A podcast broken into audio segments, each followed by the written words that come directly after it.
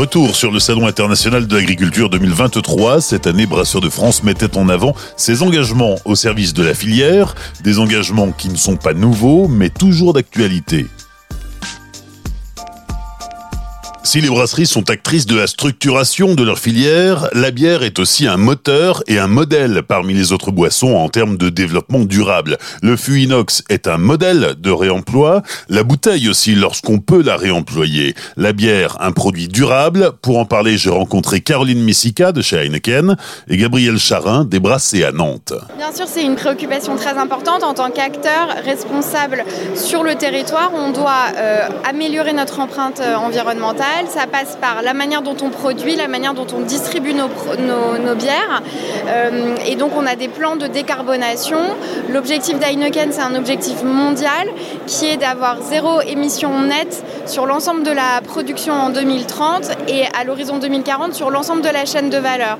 Comment on le fait? On le fait en utilisant des énergies renouvelables, en réduisant notre empreinte carbone dans la production euh, et en trouvant euh, comment commercialiser nos produits de la meilleure des manières, à la fois pour répondre aux attentes des consommateurs et pour réduire notre empreinte à travers des emballages plus légers et du réemploi, euh, notamment en CHR. Puisque tu parles du CHR, si on prend cet exemple-là, qu'est-ce que ça représente le réemploi dans ce secteur-là C'est, je pense, quelque chose qui est assez peu connu finalement, mais quand on est dans un café, dans un hôtel, un restaurant et qu'on boit une pinte euh, de bière, on est acteur du réemploi parce que cette pinte de bière, elle est issue d'un fût qui est euh, réemployé, qui est livré, euh, rempli évidemment, et qui est récupéré vide et qu'on remplit à nouveau. Et c'est rempli à l'infini, c'est dans un matériel, matériau pardon, recyclable.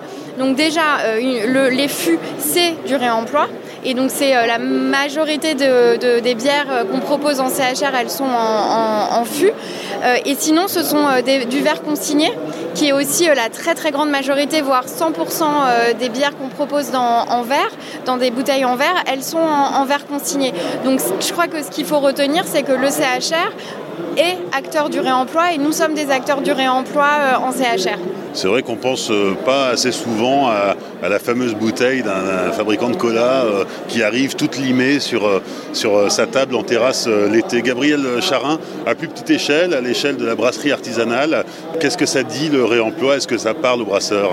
Bah, Ça parle. Moi, j'ai construit les brassés et j'aurais jamais imaginé de le construire sans parler de développement durable, puisque à notre échelle, c'est plus simple de le, gérer, puisque c'est plus coûteux par rapport à ce qu'on peut avoir euh, généralement euh, sur du jetable.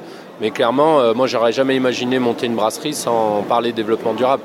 Le réemploi, nous, c'est 100% de nos emballages sont remployés, enfin, emballage bière, quoi. Donc, le fût, à la même manière que les, industriels. Hein. et aujourd'hui, je pense qu'il y a un vrai respect à avoir pour les industriels qui ont protégé justement le réemploi euh, sur la logistique du fût avec l'aller et le retour euh, vide, qui est euh, la consigne, la gestion de la consigne. Et aujourd'hui, il y a eu une tentative d'abandonner un peu cette logique-là et cette logistique par le fût jetable.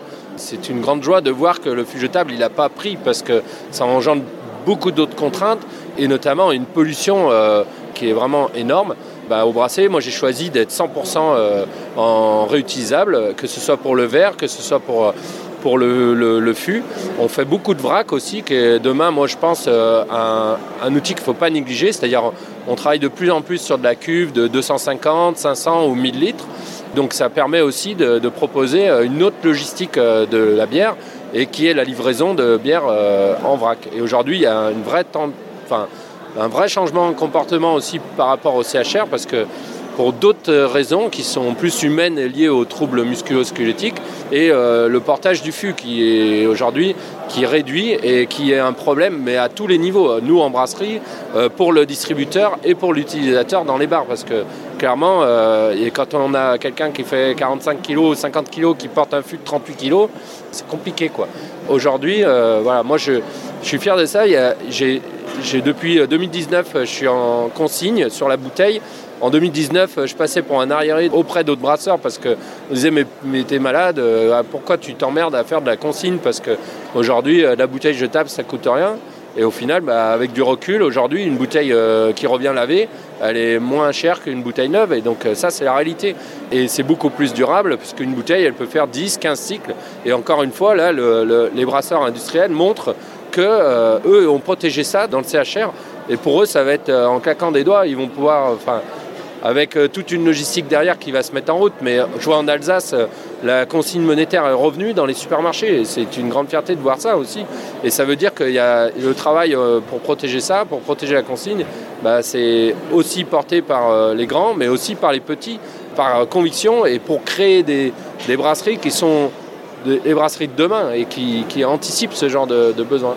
donc aujourd'hui, je suis fier d'être un homme quasi moderne en ayant euh, la consigne euh, au sein des brassées. C'est vrai que 2019, ça paraît hier. Depuis, il y a quand même eu du chemin qui a été parcouru à, l'échelle nationale avec de nombreuses initiatives euh, qui qui se multiplient et qui naissent un peu partout, justement pour favoriser ce réemploi avec des, unités de lavage et de, remise en, circuit des bouteilles lavées. Oui, alors en fait, euh, le, point important, je pense, c'est de se dire, un, le CHR est déjà acteur du réemploi, donc le réemploi existe et on est parmi les catégories de boissons celle qui est la plus en avance euh, en matière de réemploi, puisque historiquement, grâce au fût et même par, grâce au verre consigné, on est acteur du réemploi.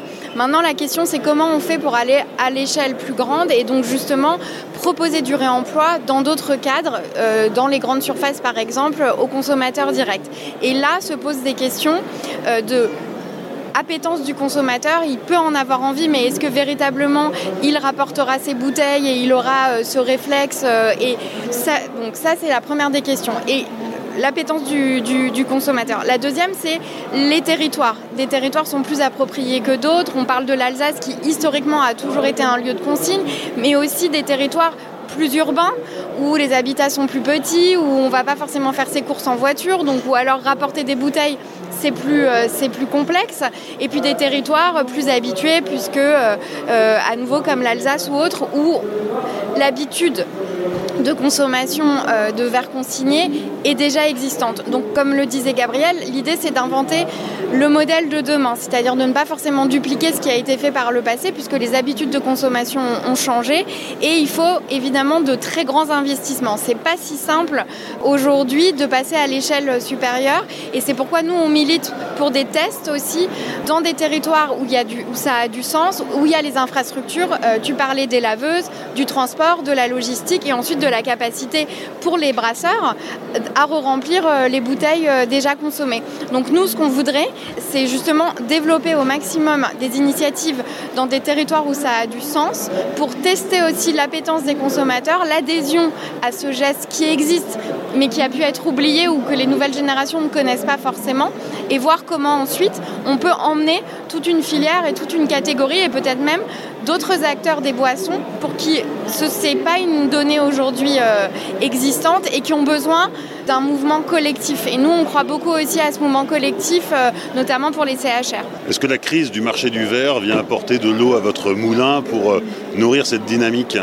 Bah, alors peut-être moins à des grandes, à haut niveau, mais euh, en tout cas à, notre échelle en tant que brasseur artisan, euh, le verre euh, aujourd'hui, quand on voit que le, coût du verre a doublé en un an, bah forcément ça a remis la consigne sur le devant de la scène. Et là clairement, nous on a la chance en Loire-Atlantique d'avoir bout à bout qui a été un des premiers, une des premières assauts à redynamiser la consigne. Aujourd'hui, il y a encore plein d'étapes à ramener. voilà, on parle d'Alsace parce que l'Alsace a protégé ce système et qu'ils n'ont jamais vraiment abandonné la consigne toutes les autres régions en France ont abandonné de manière euh, complète le système de consigne. Donc ça veut dire qu'il faut qu'on réorganise cette filière et il faut surtout qu'on la rende nationale. C'est-à-dire qu'une bouteille, elle ne reste pas euh, forcément autour de la brasserie. Donc il va falloir que s'harmoniser et faire en sorte que ça fonctionne sur le, au niveau national pour le grand public. Pour le CHR, c'est on va dire entre guillemets plus simple, puisque on a souvent un distributeur qui lui va gérer ça pour euh, le brasseur. Mais euh, clairement, aujourd'hui, il faut que pour toucher le grand public, mais on voit des initiatives qui naissent et qui grandissent. Et euh, des initiatives, je pense au fourgon qui va, développe la livraison de, produits consignés. Et aujourd'hui, clairement, nous, on a un marché qui s'ouvre avec ça et avec des clients qui sont demandeurs de ça. C'est-à-dire qui s'adaptent, enfin qui ont la volonté de faire quelque chose dans ce sens-là clairement, il faut reconstruire la filière. Ça veut dire que ça va prendre peut-être encore des années, encore dix ans, mais clairement, c'est par des initiatives locales, par euh, un groupement, et que ce soit euh, que tout le monde rentre dans la boucle, petit, gros. C'est-à-dire que là, on ne parle plus de petites brasseries, grosses brasseries, on parle de, que le consommateur, en gros, qu'il achète euh, une Heineken, qu'il achète une brassée au, supermarché, il bah, faut qu'ils puissent la ramener. Et ça, pour ça, il faut qu'on soit dans la même, dans la même boucle, parce qu'il faut harmoniser euh, l'ensemble du système. Et une décision unilatérale des pouvoirs publics qui imposerait un retour à la consigne monétaire, ce serait une, une bonne solution? Alors non, je pense que des décisions unilatérales, on les, elles ne sont jamais les bienvenues. On est aujourd'hui plutôt dans une concertation avec les pouvoirs publics pour réfléchir au modèle de demain. Je pense important quand même de ne pas s'emballer sur la capacité à le mettre en place rapidement parce qu'il faut euh, des financements, des infrastructures qui n'existent pas aujourd'hui. Et par rapport à, ta question aussi sur euh, l'industrie du verre, la, crise qu'elle connaît aujourd'hui, elle nous frappe de plein fouet, euh, mais elle ne veut pas dire qu'il ne faut pas arrêter les efforts aussi sur la décarbonation du verre produire du verre euh, consigné plus épais euh, ou du verre perdu, ça utilise beaucoup d'énergie. Et aujourd'hui, pour nous, c'est un, gros poste quand on fait l'analyse de cycle de vie. Et donc, notre responsabilité, c'est d'encourager les verriers à réduire significativement l'énergie qu'ils utilisent pour produire du verre. Donc, pour moi, la question du coût du verre, elle restera, puisque si on, leur demande de faire des efforts pour améliorer leur, euh, euh, leur, empreinte environnementale, c'est des investissements et donc il y a un coût il y a un coût derrière. Donc il ne faut pas penser que le verre consigné est la solution à la crise de l'industrie du verre, bien au contraire. Il est une piste, un développement, mais il y a d'autres chantiers qu'on doit construire ensemble avec eux.